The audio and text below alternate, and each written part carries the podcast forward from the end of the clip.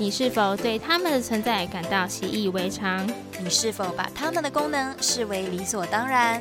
物品，物品，物品，因为很重要，所以要说三遍。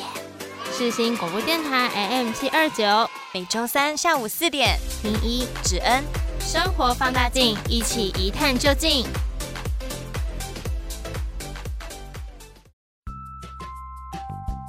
你今嘛收听的是世新广播电台，每礼拜三下晡四点到五点的新华放地镜。大家好，我是婷宜，我是芷恩。好的，我们今天台语的部分就到这里结束。就 是我真的很怕到时候我妈要传讯来跟我讲说，哎，你台语真的是别人的，就是 台语很不 OK。刚的意思就是，你现在收听的是世新广播电台每周三下午四点到五点的生活放大镜，然后后面就是我跟子恩的介绍了。嗯嗯，好啦，那我们今天要讲的物品呢？哎，先跟大家回顾一下，我们这个月的地点是大卖场嘛？嗯，哎，其实说实在的，我们介绍了到现在，大卖场真的是因为它大。然后又有很多种类的物品，所以其实可以介绍的范围很广，真的。那我们之前有介绍过三 C 产品类的手机嘛？哎，那今天呢，我们介绍的这个东西啊，一样也是它算是三 C 类吧？嗯嗯。那今天介绍的这个物品呢，我自己是觉得，我们之前介绍的手机，它里面也有这个功能在。你知道，手机就是一个三 C 大霸王的概念。对。那今天我们要介绍这个物品呢？哎，当你听到咔嚓的时候，你可能会想到快门。那当你想到快门的时候，你会想到什么东西呢？主恩，说到快门，我会想到咔嚓一声的相机啦。没错，今天的物品主角呢，就是我们的照相机。其实说实在的，现在不一定每个人都有照相机，因为有手机嘛，就很方便啦。为什么还要特地去买个相机那么重呢？但我觉得大家都会有自己想要拥有某件物品的理由啦。没错，那来跟大家分享一下，我在今年呢，终于就是我好像这件事从大一讲到现在哦，就是今年我终于买了我自己的数位单眼，耶耶！然后结果买完之后过没多久就遇上疫情，不能乱走，稍微可惜。不过呢，我还是就是有在偶尔会摸它一下，摸它一下啦。对，就是拍拍照片呐，然后其实我觉得有的时候对机器的练习就是这样。虽然说，因为我们真的是存钱，然后好不容易可以买到自己想要的机器嘛，所以就会特别的珍惜，然后也会特别的想要磨练一下自己。那希望呢，大家就是买到一个新的物品或者是新的东西的时候，一定要好好的珍惜它，然后好好的去探索跟使用它啦。有时候大家会想说，学乐器你就是要多碰跟多练，嗯，学摄影也是一样的啦。对，虽然我们还不敢自称是非常厉害的人，但还算可以看啦。对啊，而且其实我自己是买相机，也我也没有一定要追求它多专业或者是多高品质的相片。其实最单纯的想法就是想要记录生活嘛，嗯，保留跟记录下美好的那个 moment，或者是可能不一定美好，但是你就是想要记录当下的时候，你就会想要拍照来记录它嘛。嗯嗯，真的。那我们刚刚真的聊了蛮多的。嗯，那么马上进入我们的第一个单元，来跟大家继续做更多更多的分享啦。那就马上进入第一个单元，物品放大，Let's go。哎，你干嘛拿着放大镜在那里东张西望啊？我在寻找生命中的那个他啦。哇，如果那么容易找到的话，你就不会单身那么久了啦！哔哔哔哔哔哔哔，我找到了！哇，居然还真被你找到了！那是那是物品放大，Let's go！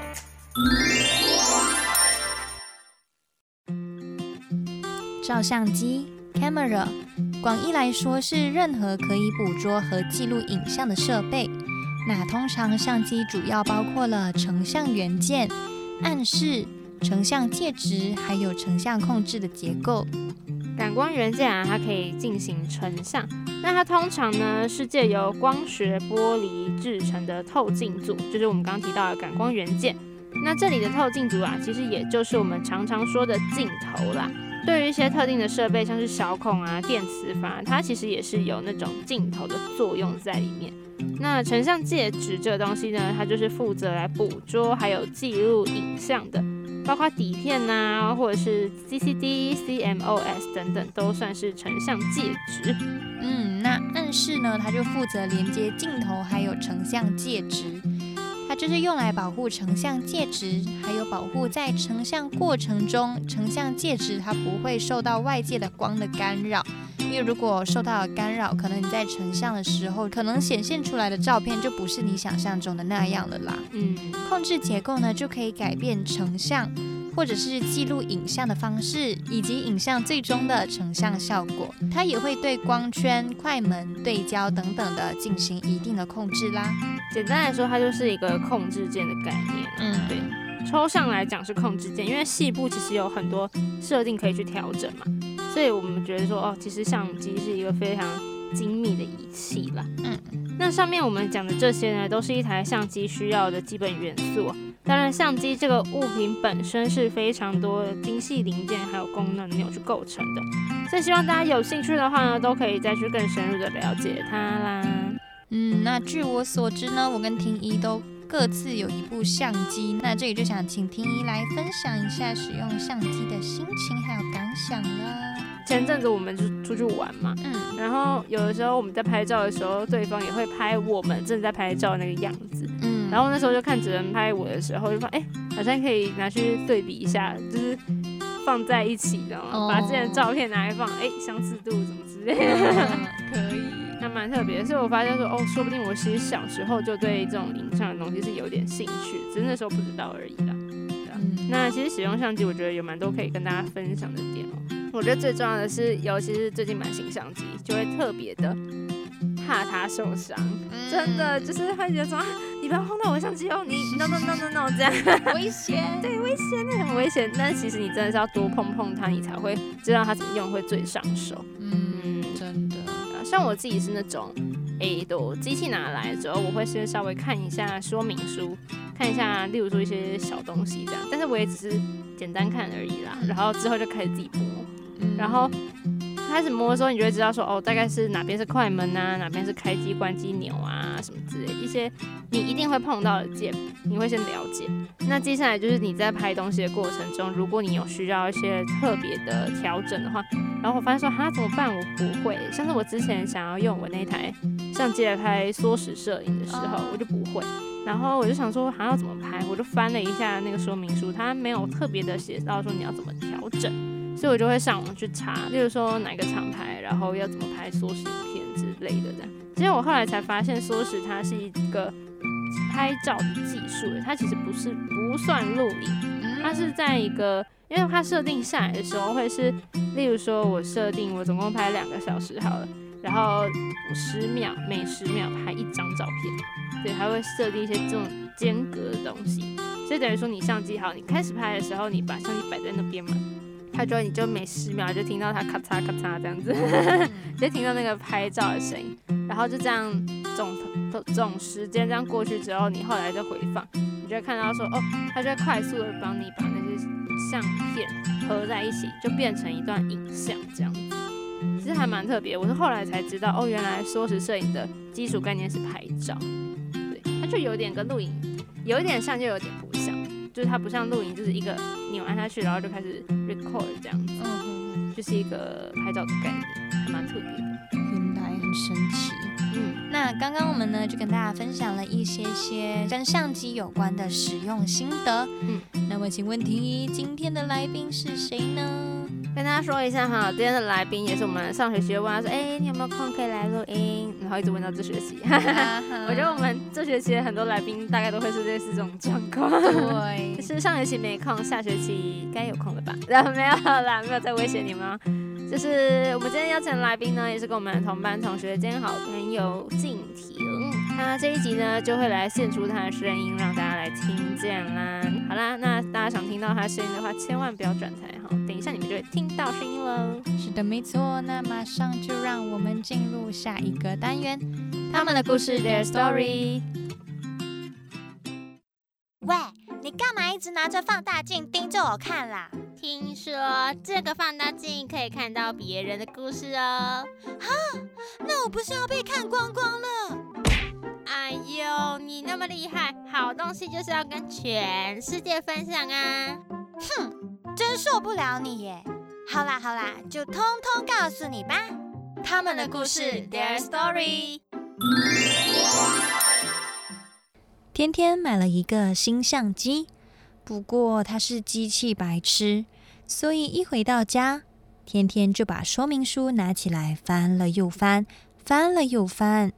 这时，相机小恶魔说话了：“嗨，我是相机。虽然别人都叫我相机小天使，但我还是最喜欢别人叫我小恶魔，因为比起乖宝宝，我更喜欢做小坏坏。”哦，好啦，管你是小天使还是小恶魔啦，你那个不要弄坏我的相机就好哈。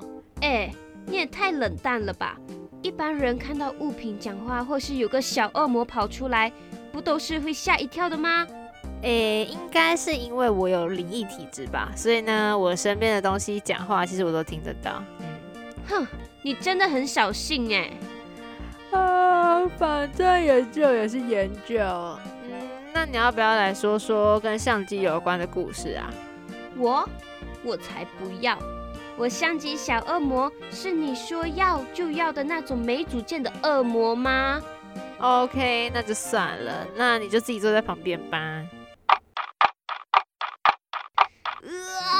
我受不了了，我无法接受太安静的环境啦，还是来说故事好了。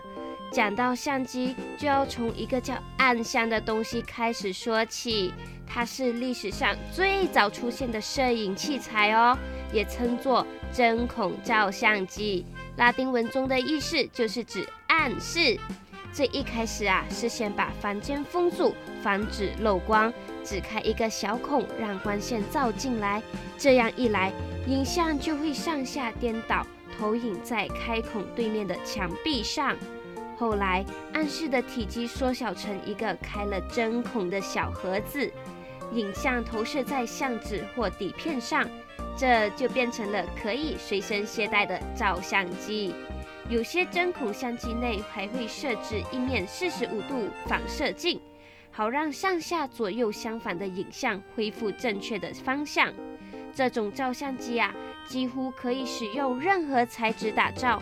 很多玩家实验过各种各样的手法，打造自己的针孔照相机，以方便装上各种不同尺寸的底片哦。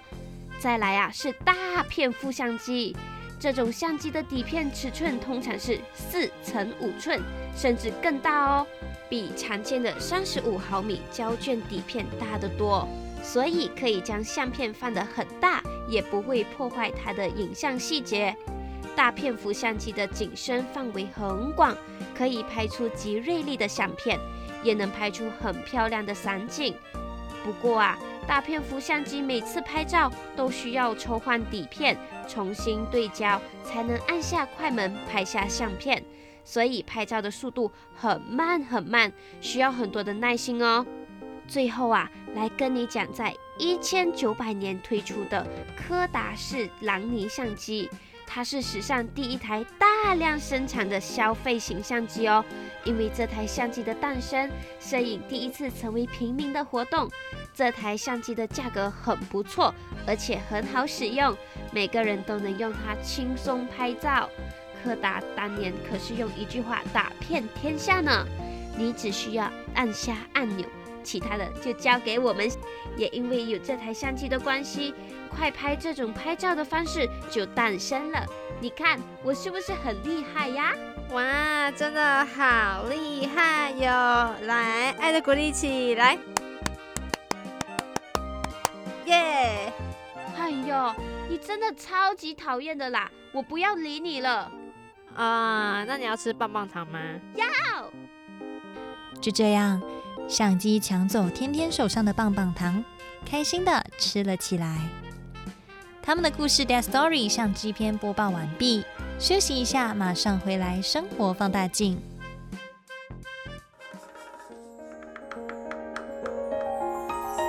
我们是苏打绿。让好听的歌声围绕身旁。你现在所收听的是世新广播电台 FM 八八点一 AM 七二九。泉水的音乐在玫瑰风中打起，无声的笛声在快乐岛中苏醒。美丽是因为只留昏迷的倦意，丑恶是因为无视梦境的失去。哎，你以前好厉害哟！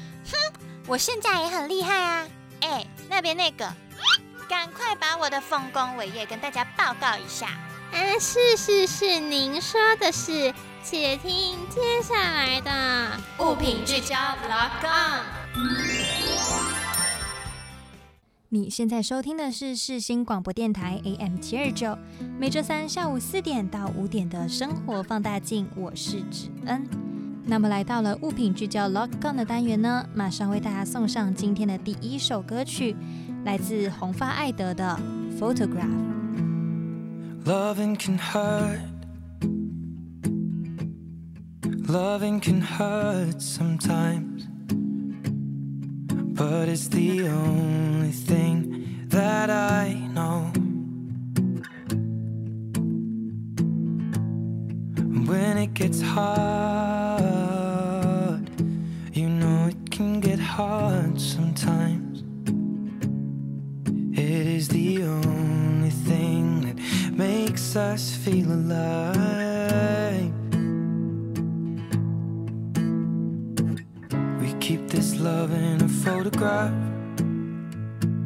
We made these memories for ourselves, where our eyes are never closing, our hearts are never broken, and time's forever frozen still.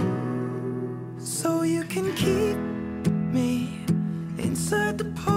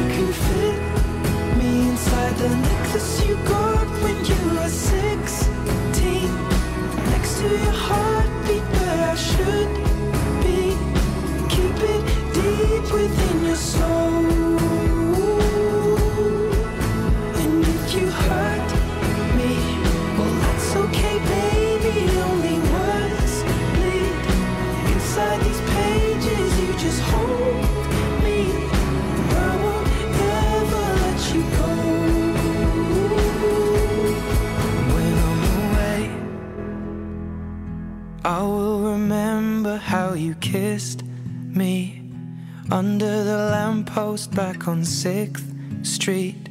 hearing you whisper through the phone. Wait for me to come home. 刚刚那首是红发艾德的《Photograph》，收录在他的第二张录音室专辑里。这首歌其实也是电影《Me Before You》的插曲哦。那这首歌曲呢，就以远距离恋爱为主题，灵感呢是来自于红发艾德在巡演的时候呢，跟时任女朋友分离的经历，而里面的歌词 “Wait for me to come home” 也真的让正在谈着远距离恋爱的情侣感同身受，在等了好久好久之后的那一次见面，真的非常让人期待呢。那说到这种远距离恋爱啊，其实远距离恋爱也不是一个很新鲜的词啦，它有很长一段时间了。因为以前大家可能多多少少会因为求学啦、工作啊，或者是各种原因，然后跟另一半分隔两地嘛。那就想问问子恩啦，你对远距离恋爱有什么看法呢？毕竟远距离恋爱你就没办法见到嘛，是不是？然后你就只能靠着，我觉得信任非常的重要。嗯，而且其实，在远距离恋爱下，有的时候因为平常见不到嘛，嗯，那如果平常见不到，有些情侣其实是很吃那种相处的，就是，呃，或许不用到黏在一起的相处，但是会有限度希望可以跟对方相处嘛。嗯，那如果说太久没有跟对方相处，我在想啊，或许会有那种就是哦感情淡掉的那种可能，感觉上，因为其实像我之前。我有个朋友就讲到说啊，他自己就跟我们同年纪，嗯。然后他的人生规划是之后会到东南亚的国家去，嗯，对，就是会去那边发展，就是当地就是可能多看看之类的。但是她的男朋友其实在一开始的时候是非常不希望她这么做的，嗯。因为一方面就是 就是会很久没办法见面嘛，然后一方面就是他就不希望就是对方去那么远的地方，然后也不知道会不会不安全或什么的，所以就跟那个女生有一些些的，就是怎么讲，嗯，很需要沟通的时候吧。说实在，我可能因为我是母胎单身，所以我没有办法想象说哦，谈一个远距离恋爱会是什么样子。但是我觉得，不管是哪一种恋爱的模式，都会有它的一些关卡需要去挑战呐、嗯，每次都是经历过各种相处之后，才会找到最适合的相处之道。我觉得是这样。嗯，真的。当然，疫情的关系，也有很多人就是面临着没办法见面，然后真正在开始这远距离恋爱这件事情的人。嗯那其实这里也想呼吁大家啦，远距离恋爱是蛮难熬的，不过难熬的不是对方，是远距离这件事情。所以我希望大家就是熬过去了，一切都会变好的。好的，那刚刚跟大家分享完远距离恋爱啊，我们来回到相机这个主题上面哈。因为相机的种类啊是五花八门呐、现在呢就要来跟大家介绍一种相机，叫做底片相机哦。那到底底片相机啊是有什么魅力，让现代人就是明明已经从底片到数位化了，但是还是对底片相机这个物品爱不释手？现在呢就要来马上跟大家说明一下喽。那首先呢，就是底片相机的滤镜。早期的彩色底片呢，因为技术上的限制，就很难完美的重现拍照当时的光线状态。那多多少少就会带有一些色偏呐、或者是对比过高、对比不足，颜色可能会有点怪怪的。嗯，那色调呢，也会因为镜头、机身、底片或者是冲洗方法等等的出现差异。但久而久之，人们就因而爱上了这种随机性啦。接下来呢就是画质的部分啊。那现在的人们呢、都会追求画质的解析度嘛，也就是说呢，要把景物啊拍得非常的清楚，这个能力就是解析度。但是清除了又怎么样呢？底片啊，通常都会有比数位相机更粗的颗粒感。这些颗粒呢，其实就是变相的要隐藏一些肌肤的瑕疵啊，或者是一些皮肤上凹凸不平的地方，都会被淡化跟抚平，好像在就是宣传什么 美妆保养产品之类的感觉。那除此之外呢，还有许多底片发烧友啊，他们爱的啊，正是底片呢所显现出来的这种颗粒感哦。那么再来就是操作的手感啦，跟数位相机繁琐的光圈啊、快门啊、感光度等等的相比，底片相机呢只需要一个快门键的功夫就可以把那一瞬间捕捉下来。那当你发现了美好的瞬间，却没办法及时将它捕捉下来的感觉呢，其实真的让人觉得有点可惜啦。但是呢，当你在按下底片相机快门的那一瞬间，你就真正的抓住了那一瞬间的时光。最后呢，就是你可以增进自己的摄影能力啦。一开始使用底片相机拍摄的时候啊，多多少少啊会因为没办法预览自己的作品，然后就会对就是拍摄感到不太安心嘛。刚开始洗出来的底片啊，也有可能不是太好看。但是呢，久而久之呢，你就会发现说，哎，自己啊，真的想要拍摄的到底是什么东西？透过不断的尝试和努力呢，就会增加对摄影的敏感度，你的摄影技术就会因此提升喽。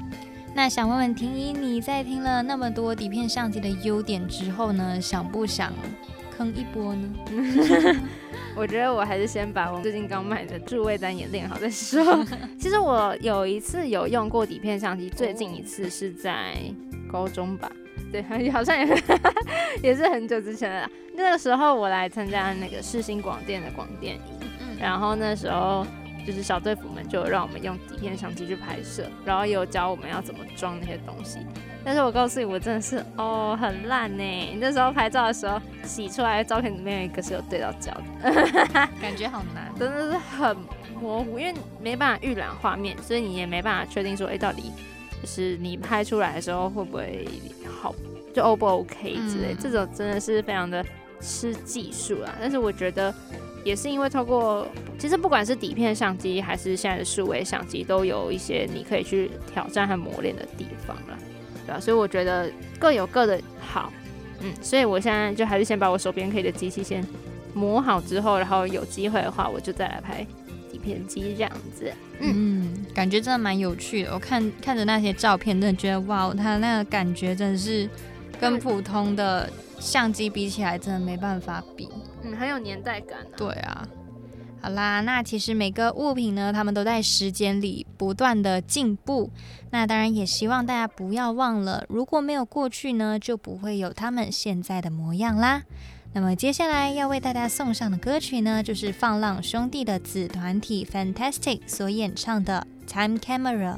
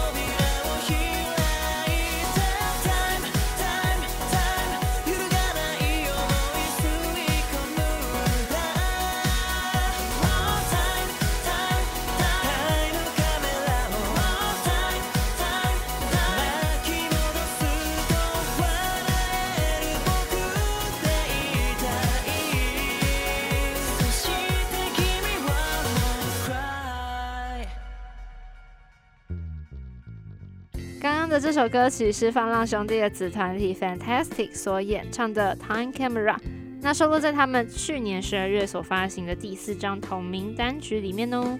这是首描写梦想还有未来的励志歌曲，那歌词中也唱着起跑点不止一个啊，或者是想要成为今后回想起来可以微笑的自己等等的非常激励人心的话语啦。虽然现在啊我们处在一个很艰难的困境嘛，但还是希望大家都可以一起好好的熬过去啦。不管呢你现在身在地球的哪一个角落，只要现在的你还活着，就会有你能够做得到的事情哦。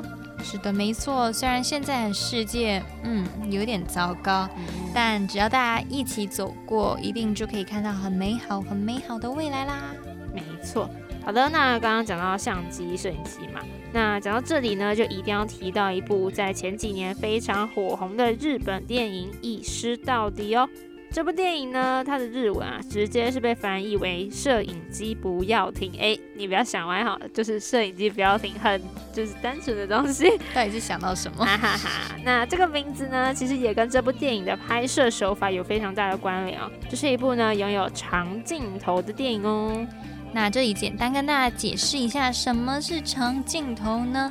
长镜头呢，它是一种将单个镜头一直拍拍很久。那中途不切换镜头画面的拍摄手法啦。由于这种镜头耗时非常的长，那也需要演员啊、剧组人员等等的全力配合，而且只要有一个地方出错，就要从头来过，所以真的非常挑战导演的功力啦。是的，没错。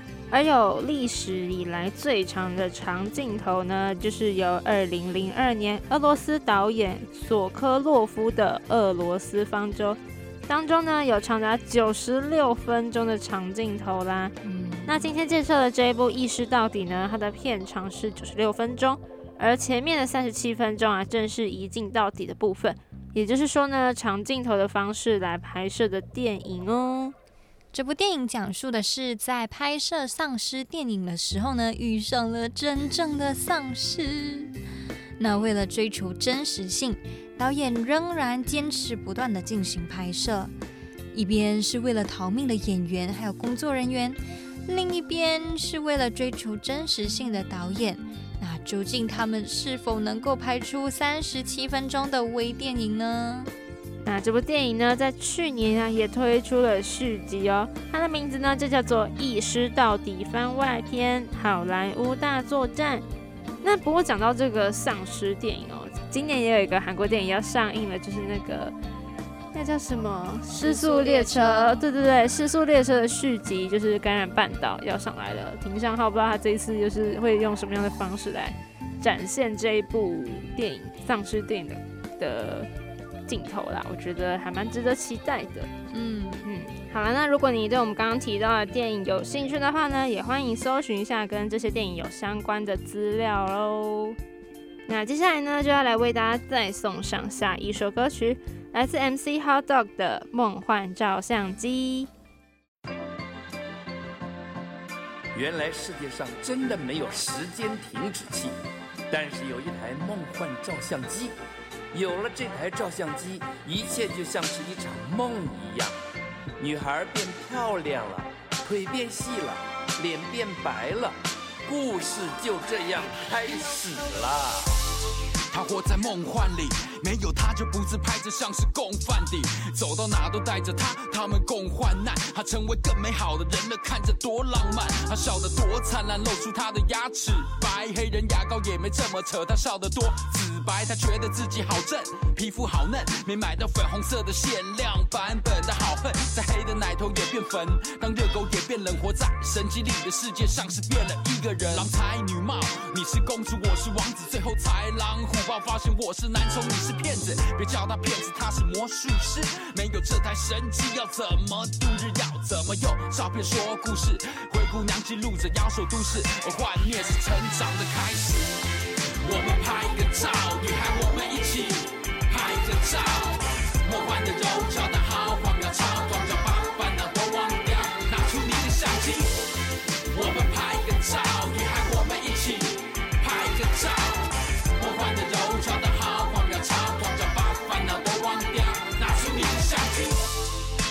照相机，姐妹们人手一台照相机。Show girls 网红也拿着照相机，是传说中的梦幻照相机。嘿，女明星、女神也拿着照相机，一定要让自己美丽无懈可击。多少钱而已，不买真的可惜。照片一张张，没有皱纹，看起来一点也不沧桑。Forever young，或许是她向往，她感觉自己不一样。可惜的是，他们再也听不到你本人比照片好看多了，像是变了一个人似的。经常脱个说着说着，直播上面怎么又有马再拖了？不解释，是的，这是骚底，你知道的。本人跟照片差太多，是谁砸的锅？那粉嫩的假象，网友说你感觉杀了我，杀了我，还有千千万万个我美图秀秀，请你救救我，秀秀我啊！我们拍个照，女孩我们一起拍个照，梦幻的柔焦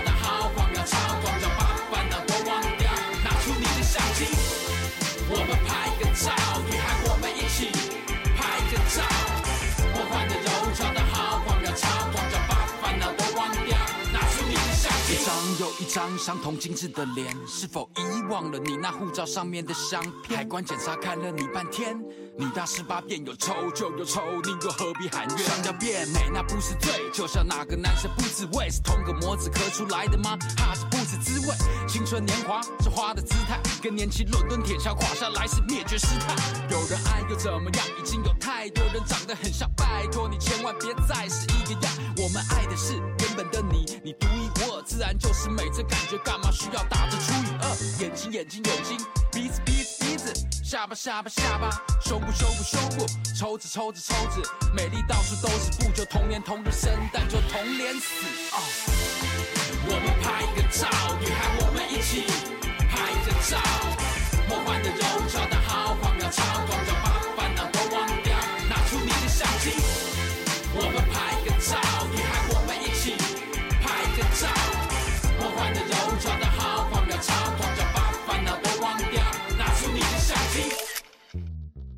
这是 MC Hot Dog 在二零一九年发行的专辑《废物》里收录的《梦幻照相机》，唱出了女生对于爱自拍这件事情的讽刺还有疑问啦。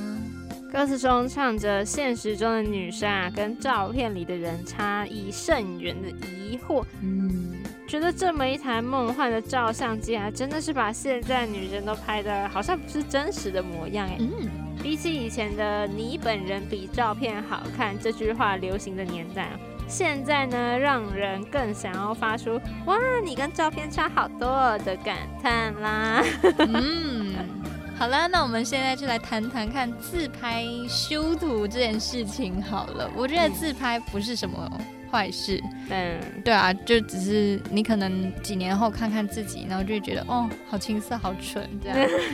可是修图这件事情，想问婷你怎么看？其实我没有什么太大意见呐，因为毕竟就是，嗯、你修图也只是为了让就是镜头前的自己看起来是更好看的嘛。因为现在有很多修图软体，其实一开始我自己觉得修图软体会先出来，是因为大家对于说一般日常拍摄的时候没有办法做到任何东西都控制得很好，例如说你可能素颜，或者是那天光线真的没有很 OK 啊，但是你还是想拍出好看的照片。就是基于这些前置的一些需求，所以就会有修图软体的诞生嘛。不然大家其实不需要修图软体就可以拍得很好。所以呀、就是我自己是觉得你修图没什么关系啦，老实说。但是如果会修到我认不出你，那就会有另外一层的困难点。好了，那刚刚跟大家聊了这些自拍修图这件事情啦，诶，其实也欢迎大家来跟我们分享一些你自己的自拍经验，或者是一些修图的方式，怎么修可以比较自然，或者是怎么拍会更好看，就欢迎大家来交流这件事情哦。接下来呢，就要来跟大家介绍一些摄影配件呢，因为现在的拍摄工具其实已经越来越多元了嘛。嗯只要一部手机，其实就可以拍出旷世美照，可能蒙娜丽莎之类的那种照片。嗯，那这里就想问问大家，有没有什么平时在用的摄影小配件呢？那像我的话，因为经常一个人出去旅行，嗯那当然必备的就是脚架还有自拍棒啦。不然的话，就是可能你刚好去到的那个地方人烟稀少，嗯或者是你对其他人的摄影技术一点信心都没有，那你就可以动动用这些小小的配件来拯救自己的美照啦。真的，我记得我之前跟朋友去，嗯，去玩的时候吧，然后就想要拍照，但是那个时候因为想要拍合照，所以就想说，嗯，因为我们没有带脚架，所以就想说想请路人帮我们拍。那其实我们在请别人帮我们拍照的时候，我们还是会稍微看一下对方的视觉年龄大概是哪个年龄层。我们我们不我们不是说一定要歧视大家，我们只是觉得说就是找一些看起来比较 maybe 有在看图片或者是有在拍照的人，然后帮我们拍，我们自己会觉得说 OK，他对于机器什么的应该会比较不会有那么多问题。嗯嗯，对啊，好像我有听我朋友讲过，说他是。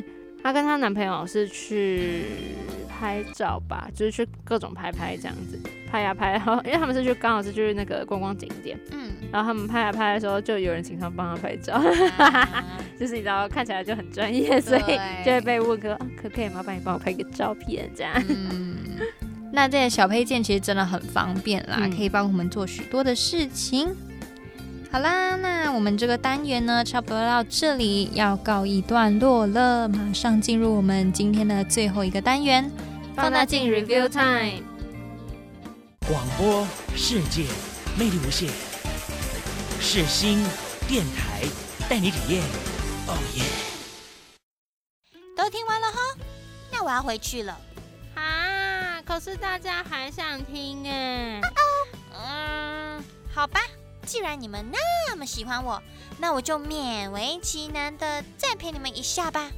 让我来评评看，你们是不是真的有把我的故事记下来？放大镜 Review Time。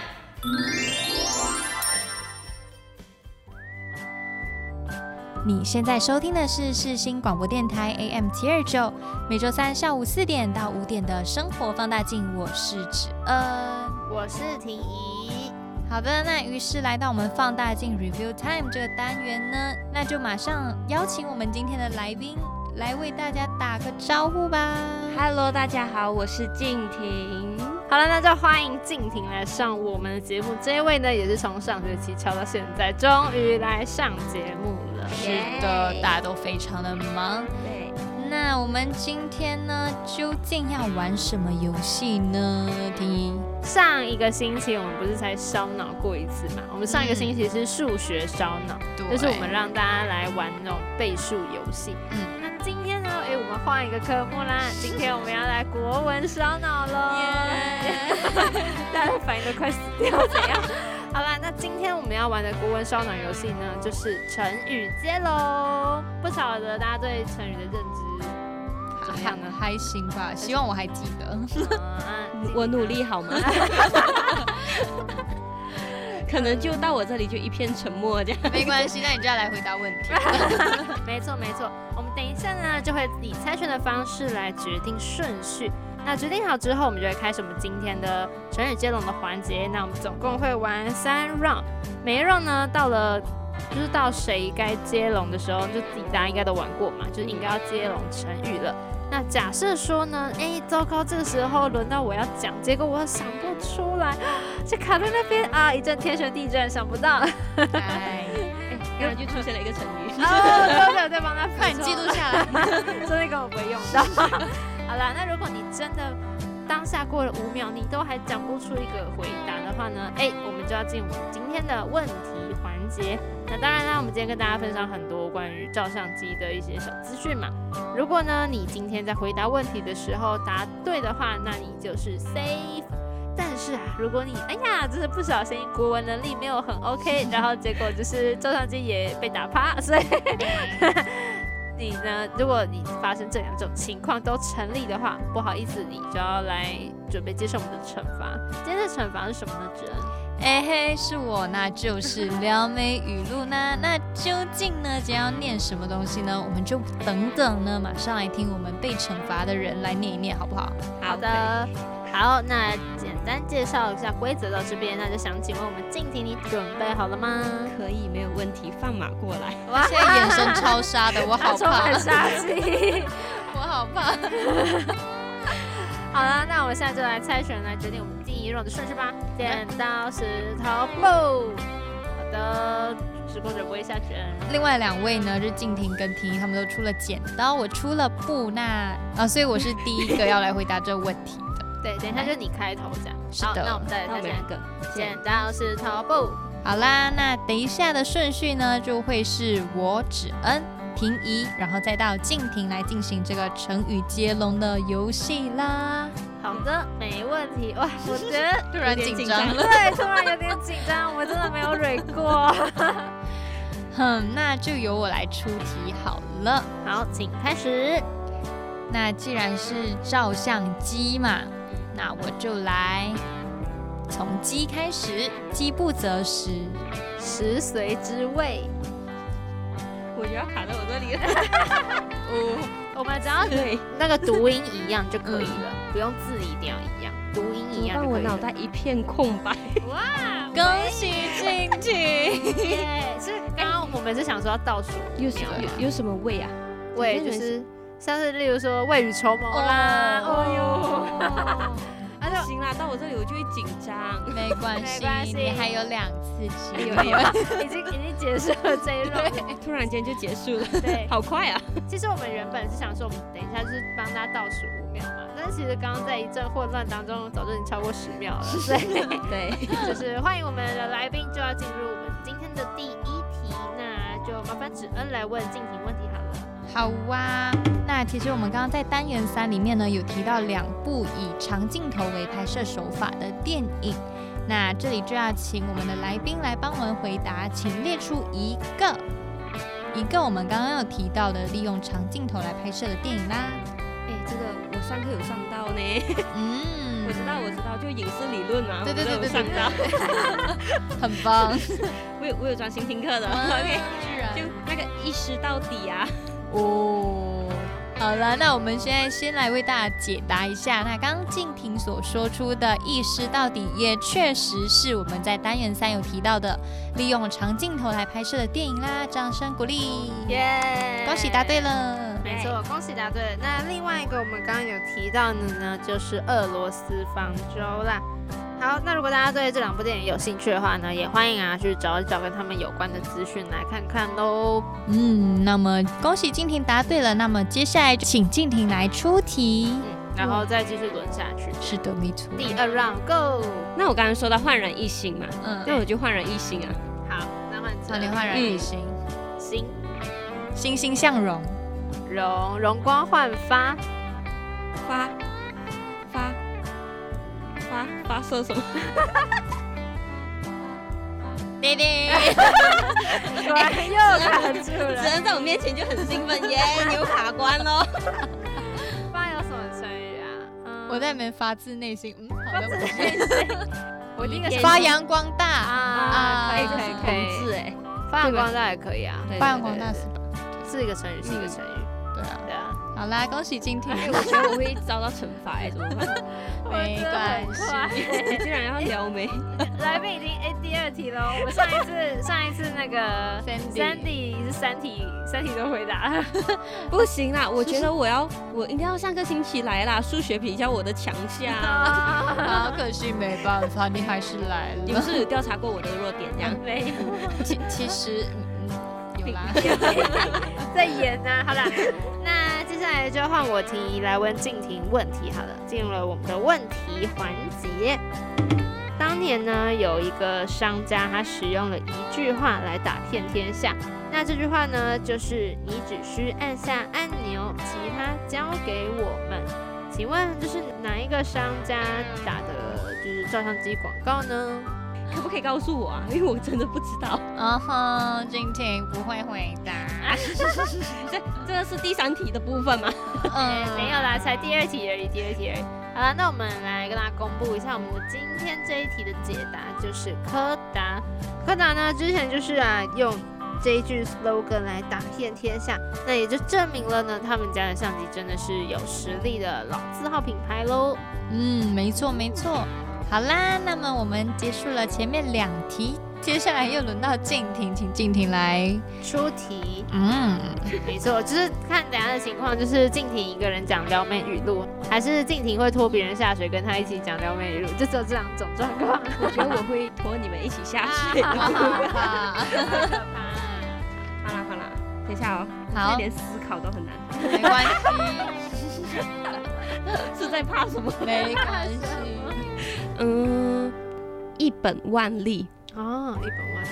历历历在目，呃，木，呃，等一下啊，木已成舟，就就就，